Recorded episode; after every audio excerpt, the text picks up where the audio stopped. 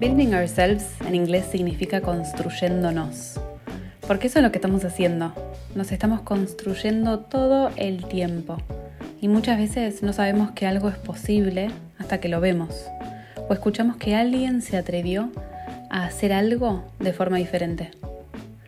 Este podcast está diseñado para ayudarte a vivir una vida y una carrera desde adentro hacia afuera para plantarte todas esas semillas de posibilidad. Yo soy Sharon Borgstrom, coach creativa, conocida como Percibo la Magia, y te doy la bienvenida porque este camino recién empieza. Bueno, bienvenidos y bienvenidas, bienvenides. Estoy tan contenta, siempre estoy contenta, pero particularmente contenta de estar conversando hoy con Caro, Caro Chabate. Algunos ya las conocen, otros estarán conociéndola por primera vez y si ese es el caso, por favor, investiguenla. Caro es multidisciplinar. Nosotras nos conocemos hace cuánto? Seis, 2016. Siete, años. y nos unió Internet. Nos unieron las y Barcelona, y Barcelona. Y Barcelona también. Ahora vamos a ir contando un poquito más en detalle, pero mm, me encanta porque em, Caro y yo es mm. como un ejemplo muy hermoso y muy concreto de lo que las redes también pueden traer, ¿no? Eh, vínculos, inspiración, proyectos. Por suerte, hoy la tenemos acá y la vamos a ir conociendo un poquito más en profundidad. Hola, Caro, ¿cómo estás? Amiga, muy bien, em, muy cómoda, muy cómoda de, estar aquí con vos en esta conversación, que ya era hora. Ya era hora. que me invitaras a este podcast. Escúchame, te invité, o sea, estás invitada ya desde hace tiempo, estamos recién grabando ahora, pero yo sabía, ya sabía. Y justo decíamos antes de, empezar a grabar de que podríamos estar hablando horas acerca de un montón, montón de temas. Así que, ¿quién dice que, que no volvamos a repetir? Y es más, o sea, yo ya estuve en el tu, yo ya estuve en el tuyo. Estas conversaciones pueden seguir infinitamente. Pero bueno, me alegra escuchar que estás bien, me alegra escuchar que estás cómoda, eso es lo más importante. Me gustaría, Caro, que empieces contándonos un poquito cómo fue tu recorrido hasta acá, hasta el día de hoy. Si tuvieras que preguntar.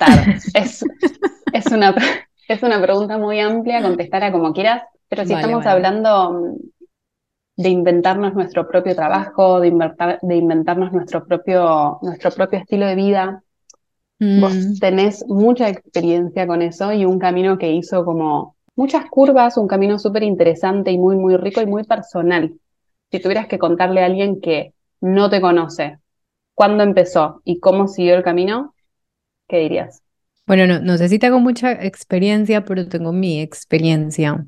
Al final creo que eh, se trata de eso, de, de entender también que es crear la única experiencia que se puede crear, que es la propia y, y que la vida de nadie es un modelo a seguir. Creo que una mm, de las ideas fundamentales que yo he ido entendiendo en esto de, mm, sí, de inventarse una, un, un oficio, una profesión, una pasión, un trabajo, es, es entender que la vida de nadie es un modelo a seguir. Eso para mí ha sido como muy importante. Y la palabra que se me viene a la cabeza es la renuncia, que mm, es como algo que fundó mucho mi, e, este, esta nueva vida que empezó hace, hace, casi, hace casi ocho años. Empieza con la renuncia a una carrera que había elegido por mm, razones, yo no sé si equivocadas, pero unas razones que no tenían nada que ver conmigo, porque estudié derecho en Colombia me gradué de derecho y digamos que durante esa carrera tuve todas las red flags del mundo. Tuve unas red flags muy somáticas que hoy estoy aprendiendo acerca de eso, de lo somático. Y mm, me enfermaba mucho, eh, esta carrera a mí me enfermaba, literalmente. Me enfermé mucho del estómago en esa carrera. Era como, en, alguna vez conté esto en, en un podcast, que siempre que tenía exámenes finales y estas cosas, a mí me, me, me daba muchas náuseas y como que ya era famosa en mi grupo de, de amigos porque siempre terminaba en el baño con diarrea, con vómito, siempre, o sea, era, era como ese era como el síndrome de Chabate, eh, era mi síndrome como de exámenes finales, síndrome de colon irritable, toda esa carrera fue como muy desde el estómago, muy mi cuerpo diciéndome, aquí no es, aquí no es.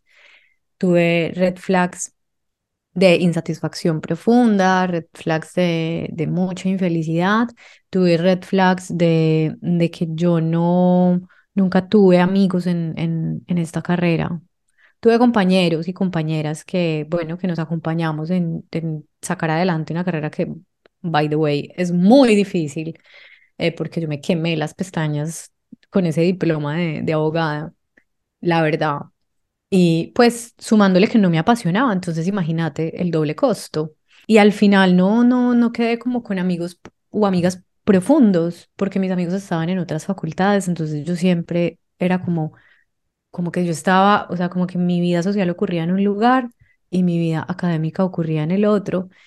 Y bueno, con los años entendí que lo que a mí me había llevado ahí era pues como muchas personas vamos descubriendo a través del camino terapéutico, pues era una, una lealtad a mi padre y, y bueno, pues por eso digo que cada cual va descubriendo su propio camino y el mío costó como ese trabajo terapéutico y de sanación tan hermoso y darme cuenta que había estudiado derecho, pues porque era la carrera que mi papá quería que yo estudiara. Así que mm, después llegó el mundo laboral y en el mundo laboral de nuevo estaba esta sensación de no pertenezco, nunca voy a encontrar mi lugar en el mundo. También, digamos, en, en el medio, como justo antes de irme para la carrera, ocurrió algo muy hermoso y es que siempre, siempre lo cuento porque hace parte de uno de mis hitos y fue que viví en Londres un año y para mí eso fue la apertura la apertura de la mirada, la apertura del mundo, empezar a, conectar con la escritura desde un lugar eh, muy alquímico, de alquimizar mi cotidianidad, mm. mi propia transformación. Fue en esa ciudad donde yo como que realmente me, me empecé a conocer o empecé a darme cuenta que yo era un campo de conocimiento también. Y, y, bueno, fue un regalo muy hermoso que, que me regaló Londres y ahí me di cuenta que en realidad era el viaje, ¿no? El viajar, el, salir de, de mi país. Entonces, bueno, pues ya cuando regresas después de un largo viaje, y creo que a todas las personas que viajan les ha pasado, pues es muy difícil o es imposible volver a ser la persona que eras antes. Mm. Entonces, em, ya ahí me dio como mi síndrome de desacomodo, no me acomodaba, no me acomodaba, no encajaba. Estudié posgrados y todo en, en derecho, mm, en algo muy hermoso, el derecho que son los derechos humanos.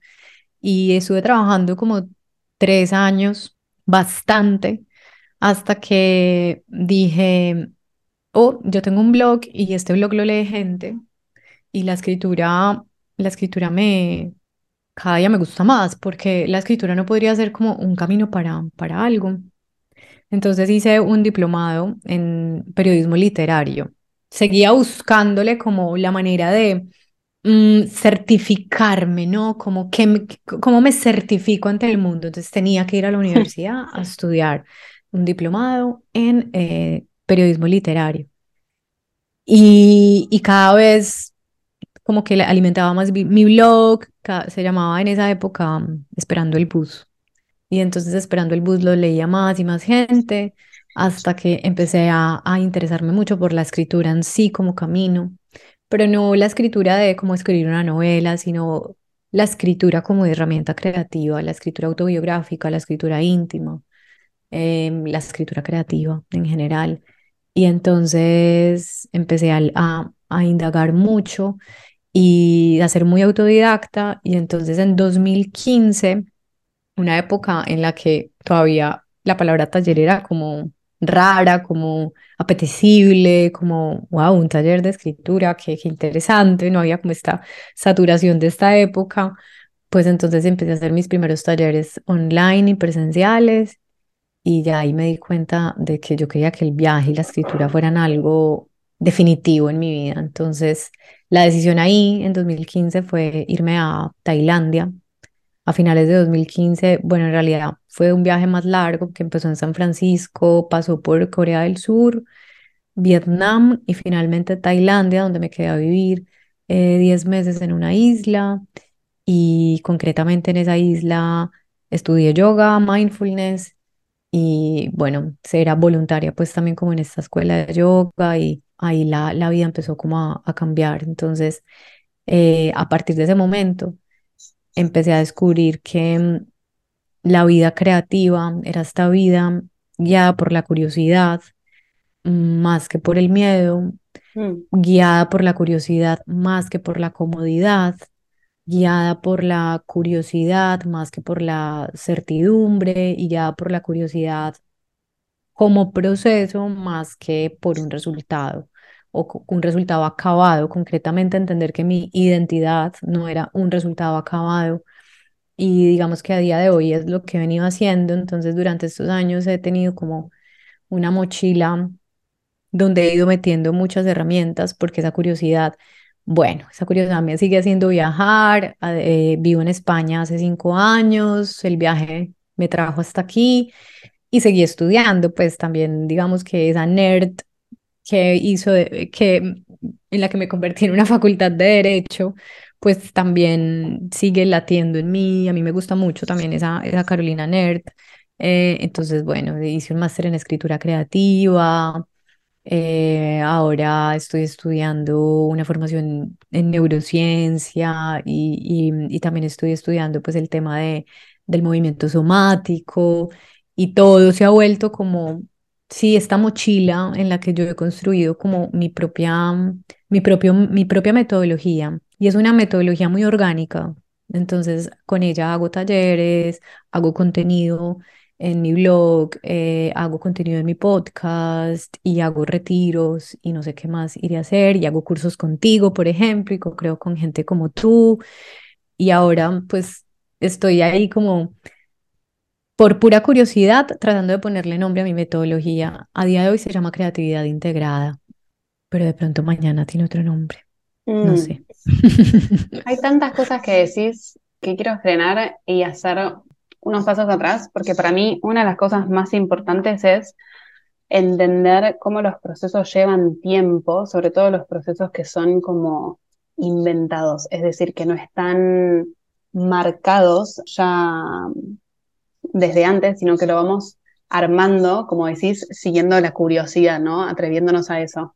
Decías que el camino, que tu recorrido también fue mucho de, renuncia y lo importante que fue, por ejemplo, el, viaje a Londres como para ir abriendo y apertura. Pero en este zigzag que fuiste como en el que se fue abriendo el principio del recorrido, abriste un blog, esperando el bus, ¿no? Que fue lo primero.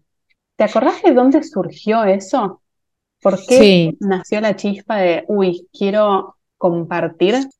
Mira, o sea, todo tiene también un vínculo muy emocional. Yo empecé a escribir porque mi hermano mayor escribía, mi hermano mayor murió hace unos años y, y, yo empecé a escribir por él. O sea, yo me acuerdo el día que empecé a escribir, ¿sabes? Esto nunca lo, se lo había contado a nadie. Nos vamos a poner aquí emocionales. Em, me, desvelé, yo tenía como ocho años y me desvelé, no podía dormir. Entonces eh, subí a la habitación de mi hermano y me lo encontré con una lamparita encendida en su, en su biblioteca, en su escritorio, y me, me entregó una libreta. Yo no he vuelto a ver una libreta, si era como una libreta de, de hojas color iris, o sea, era como un cuaderno divino, argollado divino, y era como con puras hojas de colores. Y me dijo, bueno, mira, ponete a escribir mientras te da sueño. Y, y yo empecé a escribir un cuento ahí, mientras lo veía él. Él escribía también, escribía poesía, sobre todo. Y ahí fue cuando empecé a escribir y desde esa edad, yo creo que incluso estaba un poco más pequeña, ¿eh? creo podría tener seis años. Y desde esa edad el, el diario me ha acompañado. Si yo siempre he tenido diarios, siempre he tenido diarios. O sea, mis hermanos eran de los que abrían mi diario en forma de corazón con candado y se lo leían a mis amigos. yo tengo historias así como horrorosas, traumáticas con el diario. Y por ejemplo, no sé, los noviecitos que tenía en mi vida me regalaban libretas diarios. Entonces, tengo muchos diarios y llegó un entonces, no sé, para mí un acto de amor siempre, toda la vida, paralelo a eso, fue regalar cartas. Yo me, yo me vinculo, yo afectivamente me he vinculado toda la vida a través de la palabra. Entonces, todo el mundo tiene cartas, todas las personas que yo amo tienen cartas mías. De hecho, cuando mi hermano mayor muere, hay una, él tenía como una cajita de objetos preciosos y ahí tenía, no tenía muchas cosas y una de las cosas que él tenía en esa cajita era una carta mía que le había escrito como un año atrás. Entonces, claro, la palabra para mí es afecto, ¿cierto? Entonces, mm, para mí era muy usual como leerle a la gente mi diario, en plan, estoy con amigas en, en una cenita con vino, entonces yo abría mi diario y les leía, o quizás les leía un apartado de un libro que me gustaba mucho, ¿no? Como muy bohemias también la cosa, como desde muy adolescente y, y la gente me animaba mucho, como deberías compartir esto. Y entonces las amigas que estudiaban periodismo, que era la carrera donde yo, la facultad probablemente yo, donde yo debía haber estado, era como, ¿por qué no te, no te abrís un blog? ¿Por qué no te abrís un blog? Y yo, ¿qué es eso? Claro, en derecho nadie tenía blog. Y empecé a abrir un blog y a mí me venía mucho la inspiración cuando yo estaba esperando el autobús para ir a la universidad. Entonces yo siempre en esos recorridos y en esa espera tenía como unos momentos muy blissful y, y sí, tenía como unas epifanías. Entonces por eso se llamaba Esperando el Bus. Y fue esperando el bus mucho tiempo, hasta que ya después llegó esto de Carolina Chabate y ya después llegó una vida creativa. Qué tremendo como hablas también de la, de la escritura como, como forma de, expresar afecto y también como forma de, alquimizar, ¿no? Mm. Como de, de, transformar. Traía también lo del blog porque estabas contando acerca del momento en el que decidiste, ok, renunciar e irme de viaje, ya esta segunda vez en, en este viaje más largo que pasaba por San Francisco y que después terminaba en Asia, porque ahí fue donde yo te conocí por primera vez, que fue a través de un artículo que también tenía la palabra renuncia. Que fue un artículo que era de este blog, Esperando el Bus. Yo no sé, yo creo que en esa época ya, ya era Carolina Chabate. No estoy segura. Pero que fue un artículo que resonó un montón y que se viralizó y se compartió muchísimo. Pues yo flipo con eso, yo flipo con eso porque me acuerdo que cuando se viralizó, una amiga me dijo, Claro, eso va a durar mucho tiempo viralizado. Ella trabajaba en redes y en periódicos y entendía un poco de estas cosas en esa época donde Instagram no existía apenas. No existía. Mm. No, todo esto era a través de Facebook y, y me dijo, esto te va a durar años dando vueltas. Por favor, o sea, eso, eso fue excesivamente, o sea, unas cifras que, claro, cuando uno las dice hoy, parecen un nada porque ya como todo se viraliza tan fácil, pero en esa época era como, ¿what? En esa época fue una explosión. 60 mil personas han compartido esto en Facebook. ¿What?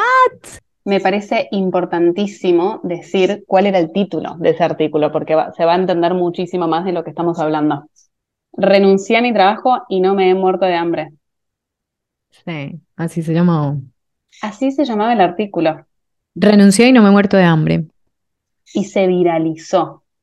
Y me encanta que traigas de nuevo esta palabra, o sea, que la hayas traído al principio de, bueno, mi camino también estaba como marcado por renuncias y que este artículo que, bueno, que no solo nos trajo a nosotros en contacto, porque yo a partir de ahí como dije, ah, bueno, Caro, te empecé a seguir, fue así que te conocí y que más adelante nos, nos intercambiamos contactos y, y ya empezamos a establecer un vínculo, pero sino también de alguna forma como darte a conocer con algo tan contundente, ok, renuncio a este camino que por algún, por algún motivo yo elegí y me voy.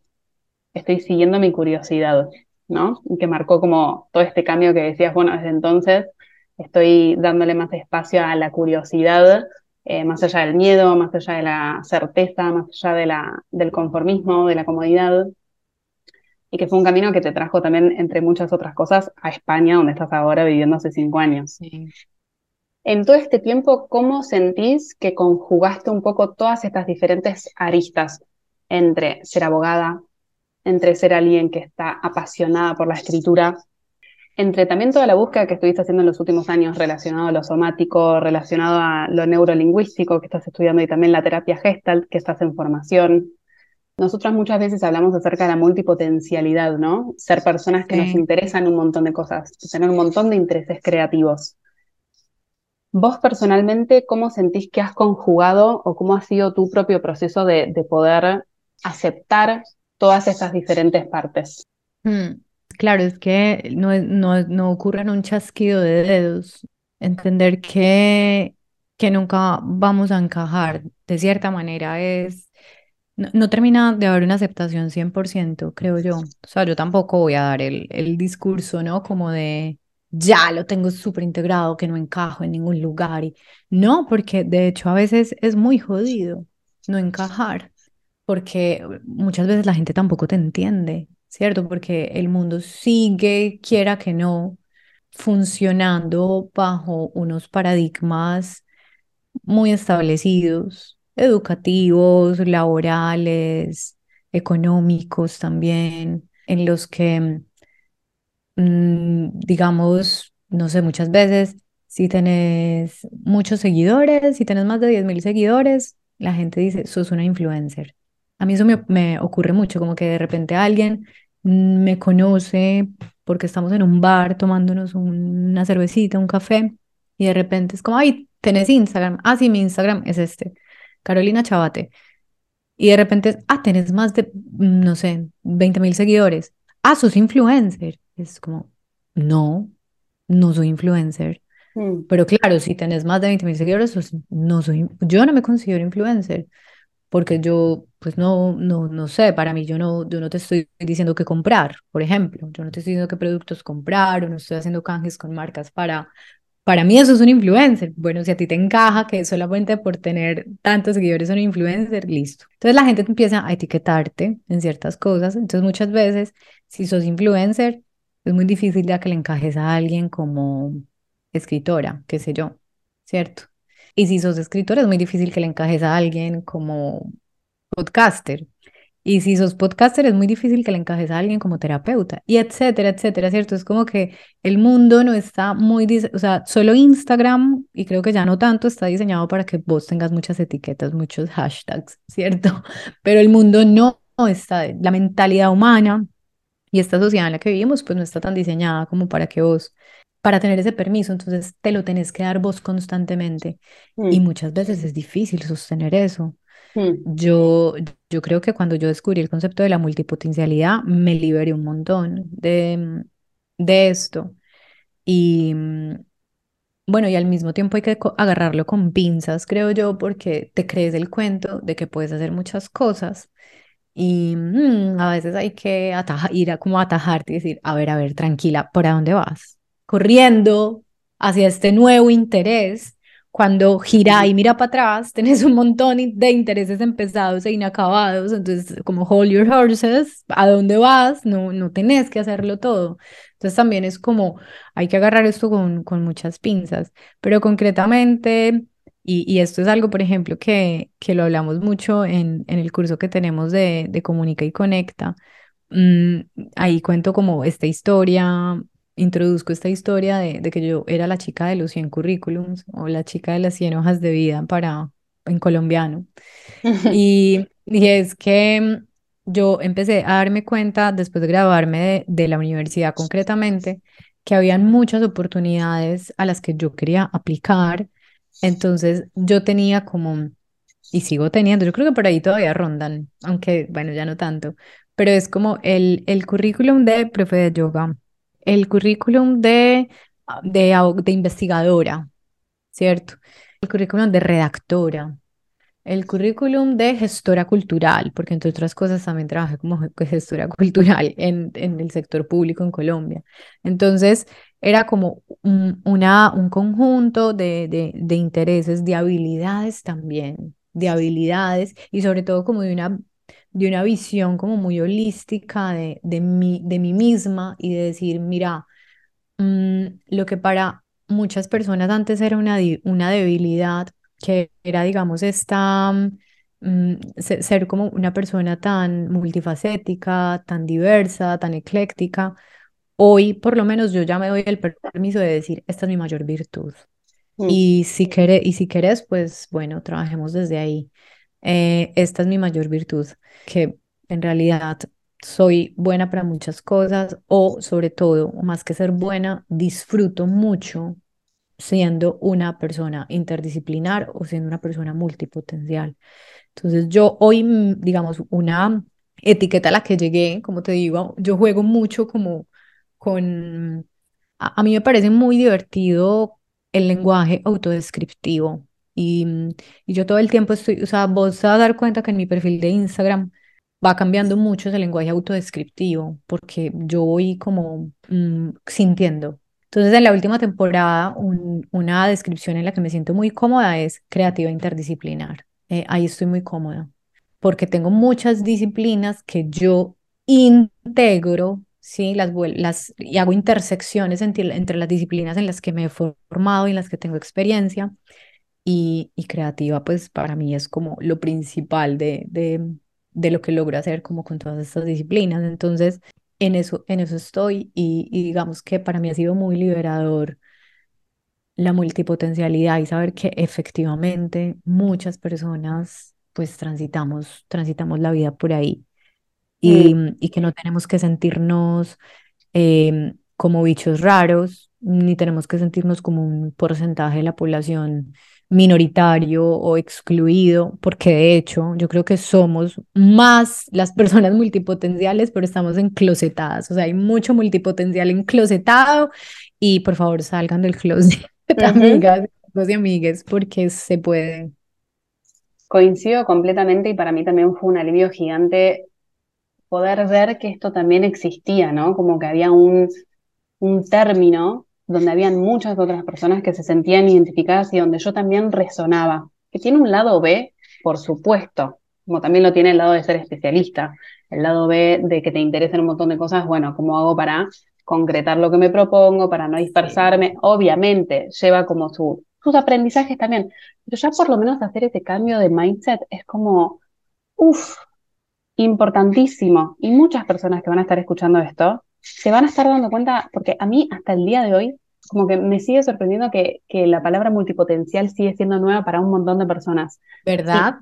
Me, me, vuelve loca porque hay una charla TED que fue la, la que inauguró, digamos, esta, esta palabra, que si no la escuchaste, pone pausa a este mm, podcast y anda a buscarla, se llama ¿Por qué no todos tenemos una sola vocación? de Emily Wapnick, y tiene, mm. debe ser del 2016 también, o sea, como que tiene sus años. Y sin embargo, yo hablo y digo, no, los, los multipotenciales, pensando que todo el mundo sabe, y no, hay personas que todavía son así, pero sienten, o sea, sienten que tienen que estar enclosetados, y no, por favor, démonos este permiso, somos un montón, yo también coincido, pero qué hermoso, número uno, esto que decís de darse permiso y el alivio que eso genera para como soltar los remos y dejar de intentar encajar en algo que no hace falta que encajemos. Y después, número dos, escuchando también lo tuyo, algo que a mí me parece genial de los multipotenciales es que una de las ventajas que tenemos es que tal vez puede ser difícil describir lo que hacemos, pero a la hora que alguien nos conoce y que sabe o empieza a conocer lo que hacemos y lo que aportamos con toda esta diversidad de intereses, de conocimientos, de formas, como vos decís, bueno, mi metodología, ya es difícil de reemplazar. Porque todas esas cosas que vos combinás Claro, con toda tu experiencia, con todos tus intereses, con todas tus, tus pasiones y tu curiosidad y por toda esa visión que vos tenés, nadie puede reemplazarla. Y tal vez al principio sea como difícil de, de explicar o de describir, pero qué hermoso que vos desde hace ya varios años tenés un espacio, tuviste esta intuición de abrir un blog y de compartir esta visión, como para que todos esos intereses, pasiones, curiosidades se vayan conjugando y vayan convirtiéndose en, en diferentes manifestaciones a lo largo de los años. También acompañando tu propio proceso, ¿no? A medida que vas integrando cosas nuevas. Tal vez algún, o sea, ¿qué, cuánta, ¿qué cantidad de talleres que has dado? ¿Cómo son diferentes los de ahora que hace un par de años? Los total, total, totalmente. Justo cerras el círculo de, de también cómo, cómo empezó esta conversación y es de que el camino de nadie es un modelo a seguir. O sea, sos irreemplazable en la medida en que lo más hermoso de la multipotencialidad es que vos tenés unos intereses que aunque coincidamos en varios, hay cosas que a vos te gustan y que a mí a lo mejor las puedo dejar pasar. Puedo dejar pasar ese tren en el que vos no, ese tren que vos no puedes dejar pasar. Y lo bonito es eso, es que si seguimos justamente la, ese imán de la curiosidad, pues nos damos cuenta que, claro, lo interesante aquí es que mi coctelera mezcla cosas muy distintas a las tuyas, aunque estemos en el apartado de gin tonics. Tu gin tonic es distinto al mío porque tiene unos ingredientes muy diferentes. O sea, por ejemplo, nosotras dos trabajamos con, desde que nos conocimos, estábamos las dos como flipando con esto de la creatividad, es como estudiamos esto, no sé qué, cuando nos conocimos ahí todas chiquititas, o al menos a mí me parece que todavía estábamos chiquititas en Barcelona con nuestra carita de mochileras y, y cada una, bueno, vos, vos te formaste como coach y ahora yo estoy es como en, en, en, en una movida más con el cuerpo, la neurociencia, Gestalt, y, y son como vos tenés tus ingredientes y hay cosas, por ejemplo, que yo sé que aún hablando el mismo idioma, yo voy y te consulto a vos. Sí, es como Sharon, seguro que vos sabes de este tema, ¿no? Como ta, ta, ta, ta.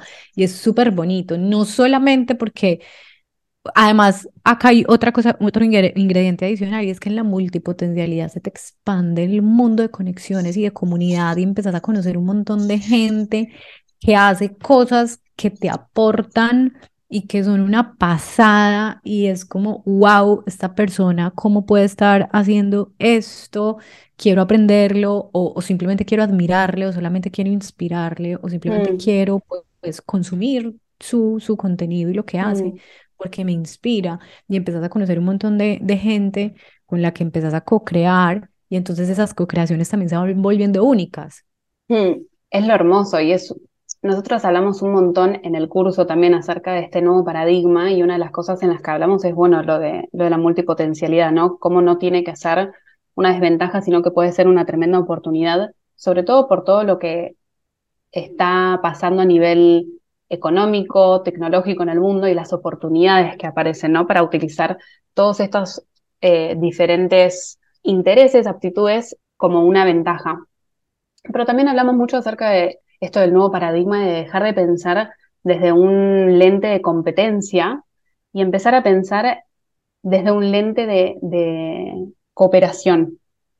Y casi que ni siquiera te diría cooperación, como de combinatorio me sale. Ya de por sí la creatividad es combinatoria. O sea, la creatividad es básicamente unir puntos desde diferentes lugares. Entonces, cuanto más rico sea ese pozo con diferentes estímulos, más creativa puede ser la, el resultado final ¿no? o el proceso también.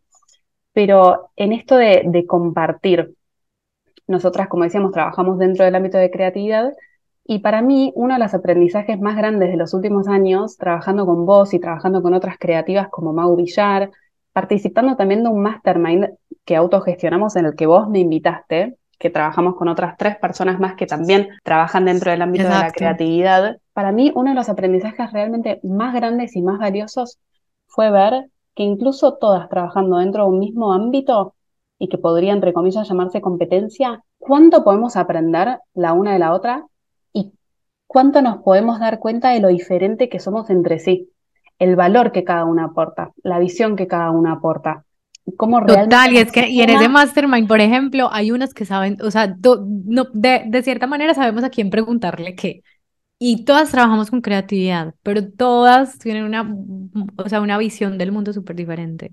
Hmm, pero incluso también compartiendo como ciertos recursos o compartiendo también cierta bibliografía, realmente desafiar este, esta creencia que nos fue instalada desde que somos chiquitos de que estamos en un mundo de escasez y que si yo gano, el otro pierde o que si la otra gana, yo pierdo. y ah, que no, al revés, podemos compartir apostando que no hace falta competir porque cada uno tiene una visión propia y que esas cosas no compiten y que podemos compartir recursos.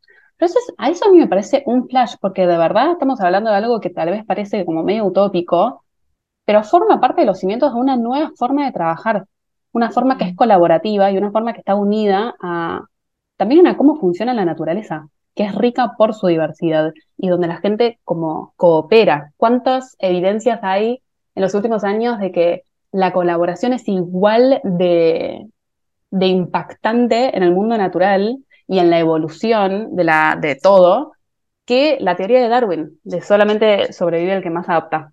Me parece un flash, porque realmente pone patas arriba un montón de cosas y un montón de formas en las que trabajamos, en las que nos vinculamos, en las que compartimos recursos. Y que esa adaptación, de hecho, es gracias a la colaboración. O sea, cuando las porque esa es la parte como también que está como faltante en esa, hmm. en esa historia que decimos tan fácil de, de Darwin y es, y es que efectivamente pues la, las especies se adaptan porque colaboran, sí. colaboran entre sí. Y mm, justo estaba leyendo este libro que tú también te leíste de una trenza de hierba sagrada hoy en la mañana y había una, un fragmento que hablaba de las abejas, de algo que se llama, estaba buscando aquí la, la palabra concreta, se llama polinización cruzada y es como, digamos, las abejas tienen que extraer o conseguir, digamos, ese polen desde distintas flores distintas flores donde a lo mejor ya se puso otra abejita, pero es distintas flores, ¿no? Como beber de distintos lugares, extraer ese néctar de distintos lugares, pues para poder al fin producir esa, esa miel.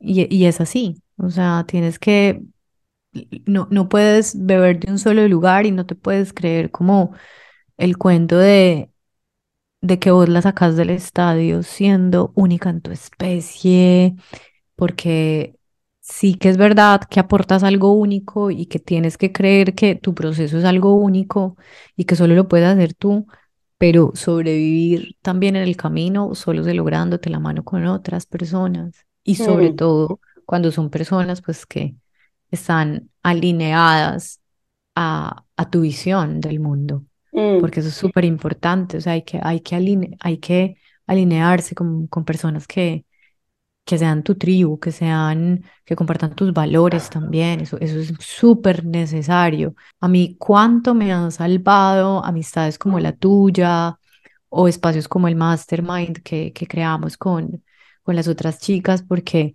eh, es como venirse abajo por cosas que a lo mejor no te va a entender tu mejor amiga o tu pareja de me vengo abajo o estoy en crisis porque me pasa esto con, con mis redes sociales Mm. Y, estoy y, y, solamente alguien que, que haga parte de tu tribu te va a entender eso. No, te va a entender que eso es algo significativo para vos.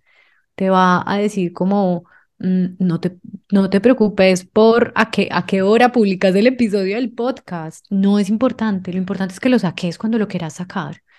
Pero claro, mm, si se le preguntas a alguien que a lo mejor no sepa, te va a decir, uy, no sé, no sé, pregúntale a Google y te va, a lo mejor te va a llevar a una eterna duda, y, pero le preguntas a alguien de tu, de, tu, de tu tribu y es como, no, dale, o sea, lo importante es como, keep going, ah, dale por acá.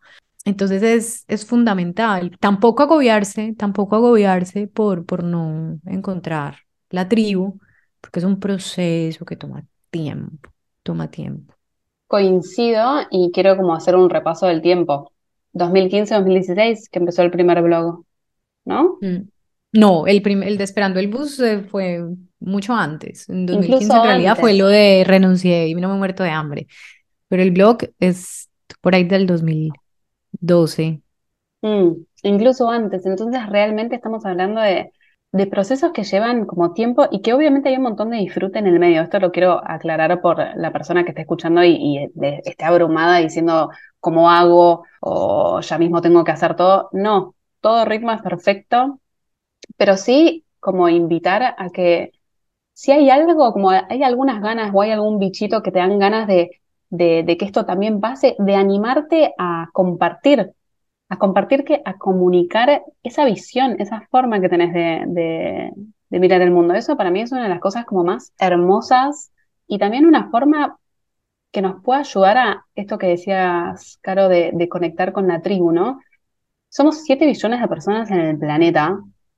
¿Cómo hacemos para conectar con esas que resuenan con nosotras? Porque no todo el mundo va a resonar. Y para mí realmente en ese sentido las redes son como, o por lo menos para mí fueron clave en poder achicar el tiempo en vez de ir en persona, tipo, che, ¿a vos te interesa esto? Che, ¿a vos te interesa esto? Decime sí o no. Porque no, no solo se trata de intereses, por ejemplo, de que nos interese la creatividad o que tal vez tengamos una profesión similar en el sentido de emprender.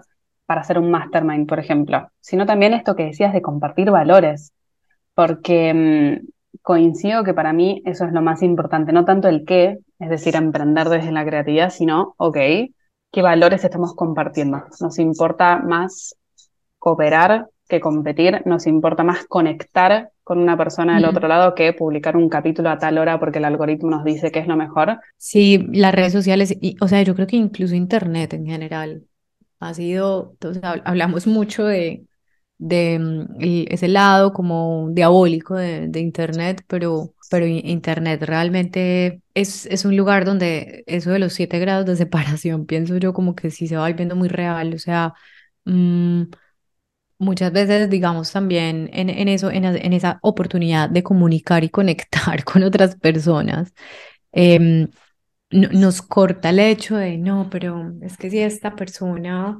tiene N mil seguidores, pues a lo mejor no me va a responder o quién soy yo para hablar de esto si yo no tengo todavía tantos seguidores.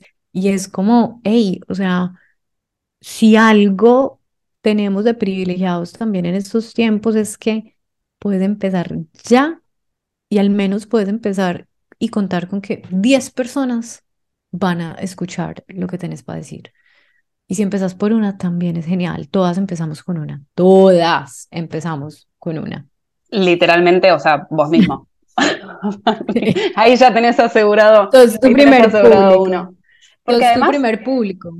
Además, una de las cosas que pienso mientras te escucho es qué pérdida hubiera sido personalmente para mí si vos no te hubieras atrevido a la edad que tenías en el 2000, no sé, no, sé, cuándo, todavía no estamos descifrando cuándo fue el año en el que empezó esperando el bus, pero como que qué, qué, qué lástima, porque aprendí tanto de vos, me inspiré tanto de vos en los últimos años, tenés esta visión tan hermosa que compartís, tan hermosa y tan rica justamente por esto, por ir combinándola con tan, tantas aristas diferentes, que hubiera sido como un, una pérdida. Entonces también realmente animar por eso, porque cada uno tiene esta visión y qué regalo es compartir esa visión. No todo el mundo va a encajar, pero alguna persona seguro que sí, y creo que también hay tanto de sorpresa en ese camino. Yo también aprendo mucho de vos, he de decir. y de repente el podcast se torna... En una de tus miradas muy hermosas, una de las que más me gusta es cómo decís que la creatividad es el sistema inmunológico del alma, ¿no? Hmm. Si nos puedes contar un poquito de eso. Mm, hace días que no lo decía. sí, yo creo que mm, mantener como ese, músculo creativo funcionando es también como mantener un, toda una, una salud de, de espíritu porque te mantienes muy conectada al presente, te mantienes muy conectada a la vida. Eso, eso es lo que tiene la, mirada creativa, eso es lo que tiene mm, la acción creativa, el impulso creativo, la atención en ese estado creativo, en ese estado de curiosidad, en ese estado de, porque te, te, conecta con la plenitud, te conecta con, con la plenitud del momento presente, del momento que es mm, suficiente en sí mismo y para mí eso es como una experiencia muy espiritual, poder estar presente y darme cuenta de que estoy presente, poder tener mi cuerpo presente y darme cuenta que mi cuerpo está presente, que mi mente está aquí maravillándose, asombrándose con esto que está pasando en este momento, que me está inspirando, con esto que estoy leyendo en este momento. Y, y ahí es cuando cosas mágicas también empiezan a pasar y, y no es el intelecto el que, el que cree en la magia, es algo más. Entonces, por eso creo que es como ese, ese, esa alma o ese espíritu, ese sistema inmunológico eh, que te mantiene como sano el espíritu, que te mantiene como conectada con, con la vida desde un lugar más, más trascendental, más profundo y más místico, también podría ser.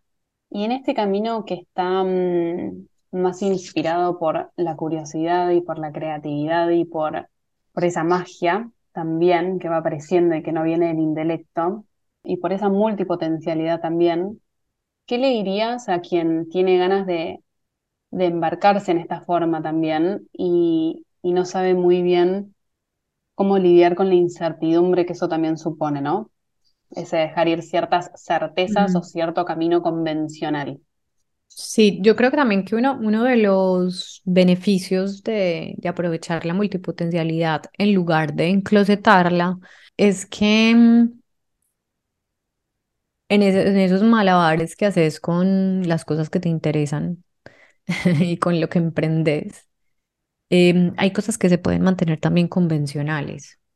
Y esa convencionalidad también te puede asegurar cosas que para ti son importantes, como el dinero mm, o como mm, la estabilidad geográfica, ¿no? Vivir en un, en un lugar del mundo, eh, cerca de tu familia, cerca de tus amigos.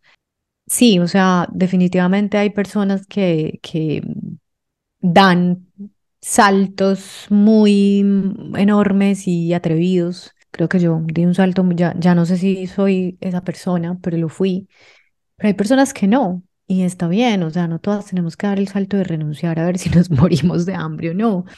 No tenés que renunciar, pero puedes aprender por ejemplo, algo que, que hemos hablado en, en, nuestras conversaciones de amigas, puedes aprender a gestionar el tiempo y mantener un trabajo convencional que te, que te da esa seguridad que necesitas porque tenés familia o porque tenés deudas o porque tenés gente a cargo o porque sencillamente te gusta y combinarlo con invertir el tiempo, no en una distracción o en cosas que a lo mejor ya ni te gustan ni disfrutas, pero que sí te causan curiosidad y que querés formarte en algo y que, que tenés hambre de conocimiento en algo y podés invertir tu tiempo ahí, eso, que, eso sí que lo puedes elegir. Ahí, y, y elegir es, es un acto creativo, tomar decisiones es un acto creativo en sí mismo. Entonces, mmm, bueno, o sea, todo es, todo es posible, no, no al mismo tiempo, pero se puede, se puede, se pueden ir tomando decisiones que justamente como decías vos, combinen eh, distintas versiones tuyas y sobre todo, o sea, el espíritu exploratorio, o sea, hay que mantener ese espíritu exploratorio vivo porque si no, qué aburrida que es la vida, de verdad. ¿Y qué es algo que te está mm, despertando mucho esa curiosidad en este momento?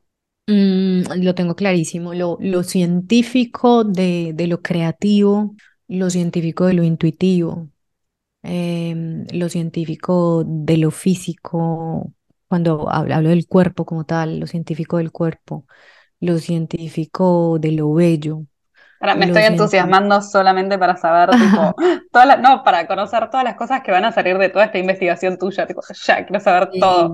Bueno, o sea, de momento lo estoy haciendo, la verdad lo estoy haciendo para mí.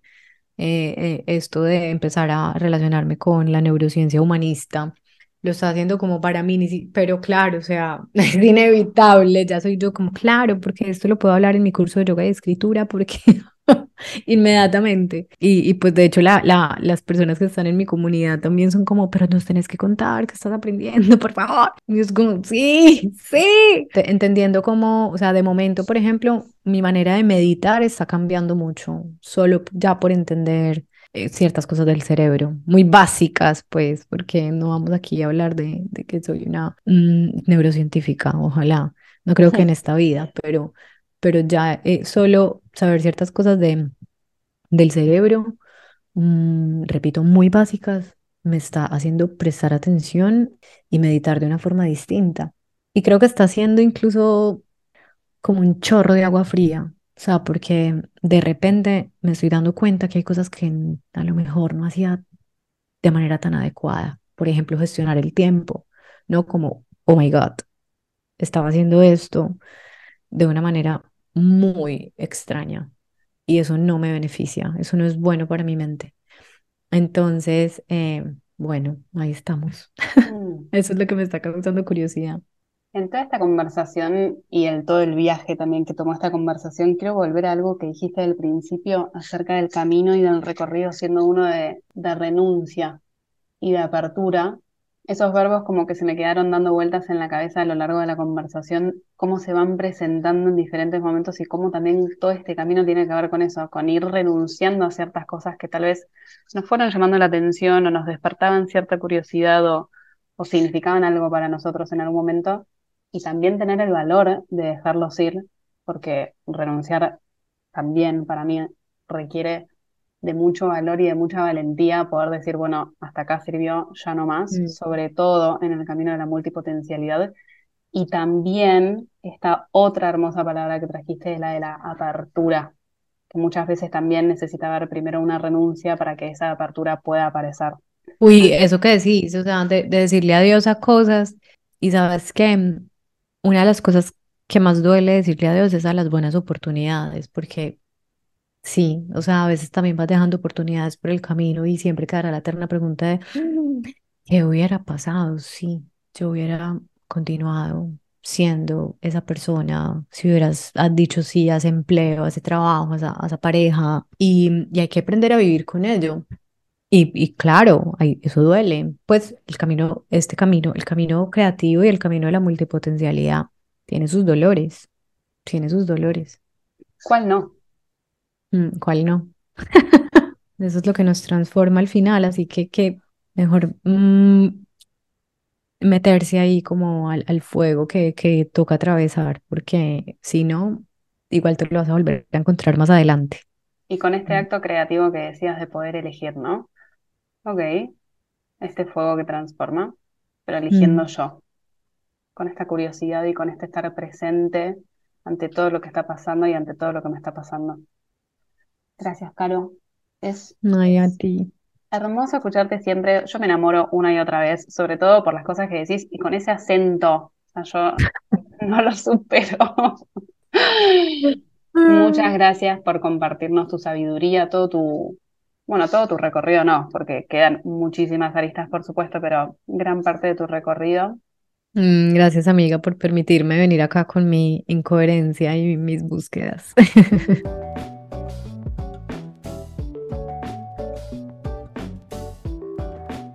Si te gustó este episodio, no te olvides de compartírselo a todas las personas que necesitan escucharlo. Es conocer más y recibir más eh, recursos adicionales, ejercicios, referencias y demás. No te olvides de sumarte a la newsletter en el link de la bio. Yo soy Sharon Borgstrom y esto es Building Ourselves Podcast. Puedes encontrar más acerca de mí y de mi trabajo en persigolamagia.com o en Instagram arroba persigo la magia. Nos vemos a la próxima.